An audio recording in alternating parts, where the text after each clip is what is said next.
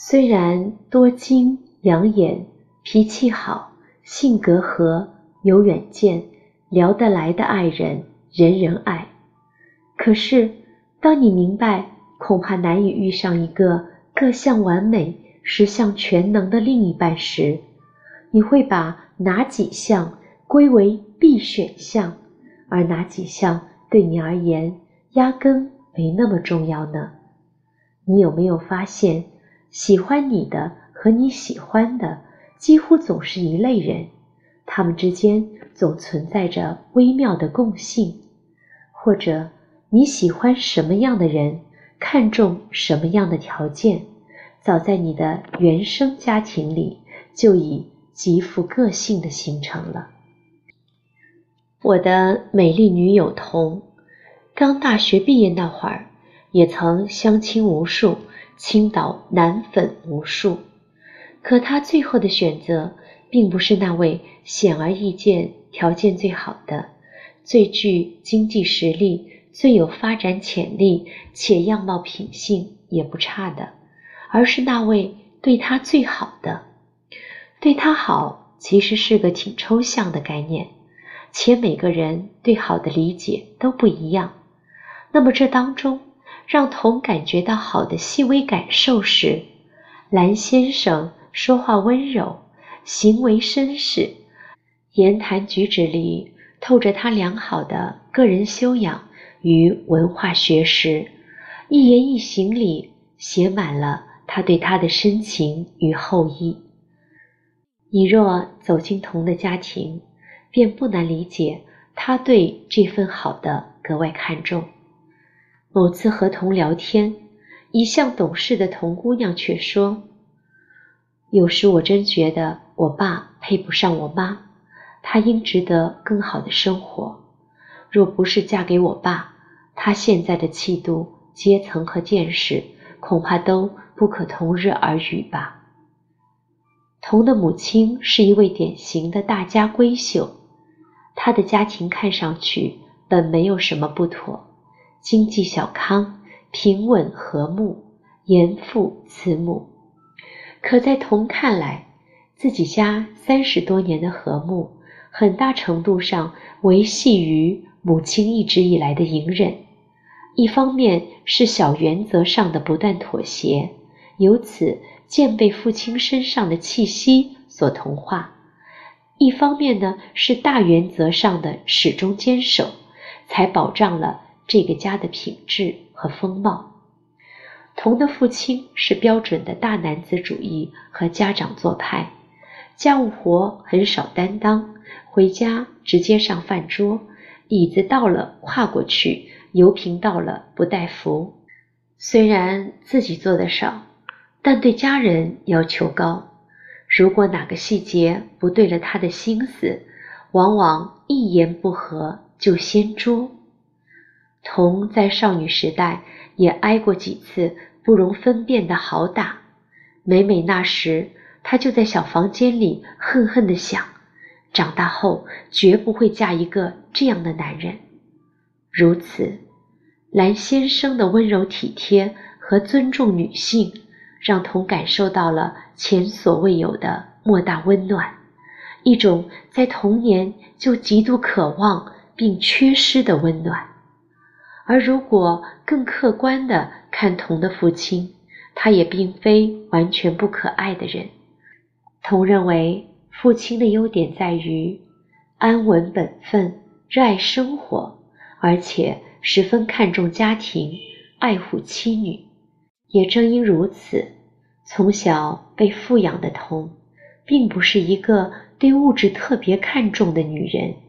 她敢于舍弃那个更有钱的男人，也敢于活得更浪漫、更感性、更真实。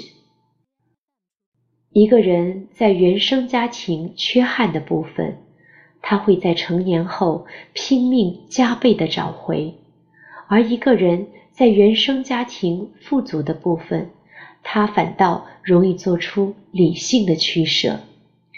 童的经历让我想起国民女神林徽因在两大仰慕她的俊杰之间所做的那段经典抉择。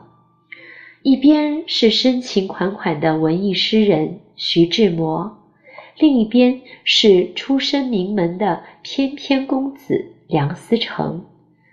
备选的梁先生显然也受宠若惊。他问：“为什么会是我？”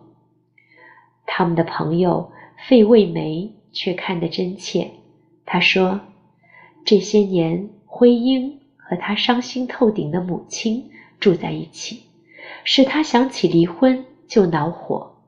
在这起离婚事件中，一个失去爱情的妻子被抛弃。”而他自己却要去代替他的位置，这伤心的母亲正是林长民的第二任妻子，因为他不得宠，母女二人被安置在狭小的后院，而父亲的妾室却和四个儿女住在宽敞的前院。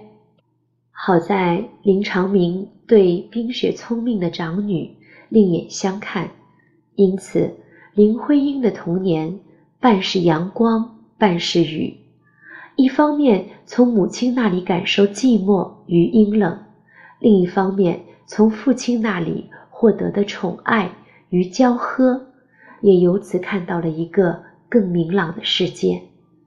当门缝的斜阳照进阴暗，他更本能地呼唤一场父慈母爱的阳光普照。所以。当爱到痴狂的徐先生要与妻子离婚时，却是触及了他深处的敏感与隐痛。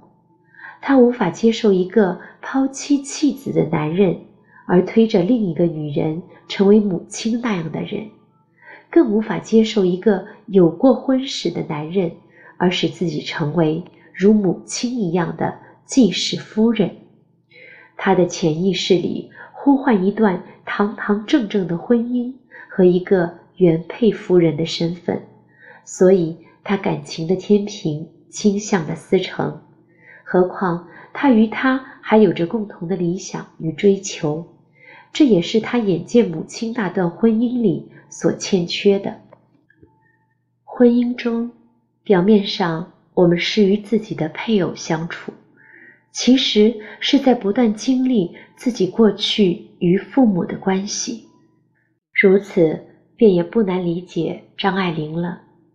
张爱玲的两任丈夫胡兰成、赖雅，分别比她大十四岁、二十九岁。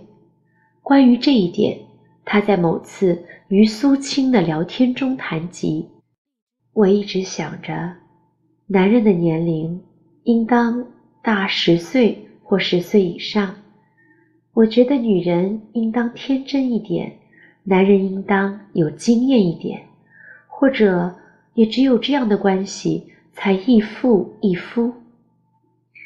张爱玲虽出生在显赫之家，但其父张廷仲却是一个不折不扣的败家子。他不仅没有给女儿关爱，反而给了她。惨绝人寰的冤枉、暴力、软禁，甚至叫她去死。很难说，他后来爱着的男人是父爱般的男人，还是父亲般的男人，甚至只是为了印证自己在父亲眼里的可爱。原生关系中有这样一段话，或许可以解读：生命中。我们常常不由自主地与某些特定的人发生爱或恨的关系，潜意识中借着他们或快乐或痛苦的深度情绪互动过程，得到第二次机会，来医治过去所受的心理创伤，弥补过去的遗憾。满足童年时对自己特别重要却未能得偿的一些心理需求。原来，爱上这样的男人始于一场原生情结，在成年后会不受控制的反复使然。原来，即便和胡兰成等是纠缠，是伤害，是痛苦，于他也是一种。无药的医治。如果从一开始，张爱玲遇上的不是有人格缺陷的胡兰成，而如童姑娘遇上温柔儒雅的蓝先生，林徽因嫁给专一理性的梁思成，或者那个义父义夫的男人，可以很大程度上平息她的焦虑，安抚她的痛苦，用行动为她注入安全感，让她的人生。得以重塑。我们每个人都是带着自己原生家庭的烙印去开始成长的历程，我们一生都是带着自己原生家庭的缺憾去寻找修补和愈合，直到某天遇见那个人。可也并非所有人都能遇上对的良人。那么，如何能摆脱病态的医治呢？如果知道原生的缺憾在我们成长后可能会成为一种埋藏的隐患，在日常生活里毫无防备、意想不到，以超凡的强度反扑，那么最好的办法是此刻停下来，回想一下，你有没有一些。童年特别想要而又没有被满足的，你有没有童年记忆特别深刻的负面情绪或创伤？你有没有一些不受控制的情绪触点？哪怕过程是痛苦的，意义却是积极的，它也可以使我们更了解自己一些莫名的情绪来源，使我们以较成熟。更客观的立场，探寻自己的喜好成因和性格源头，找到因果，才有可能使行为、认知和情绪等不受成因所辖制。如果已婚，你可以和伴侣一起，通过回忆童年，帮彼此找到症结，探寻成因，理解彼此的行为偏执和情绪偏激。一起与过去释然，与未来和解，告诉对方，你需要拥抱现在的伴侣，而非弥补童年的缺憾。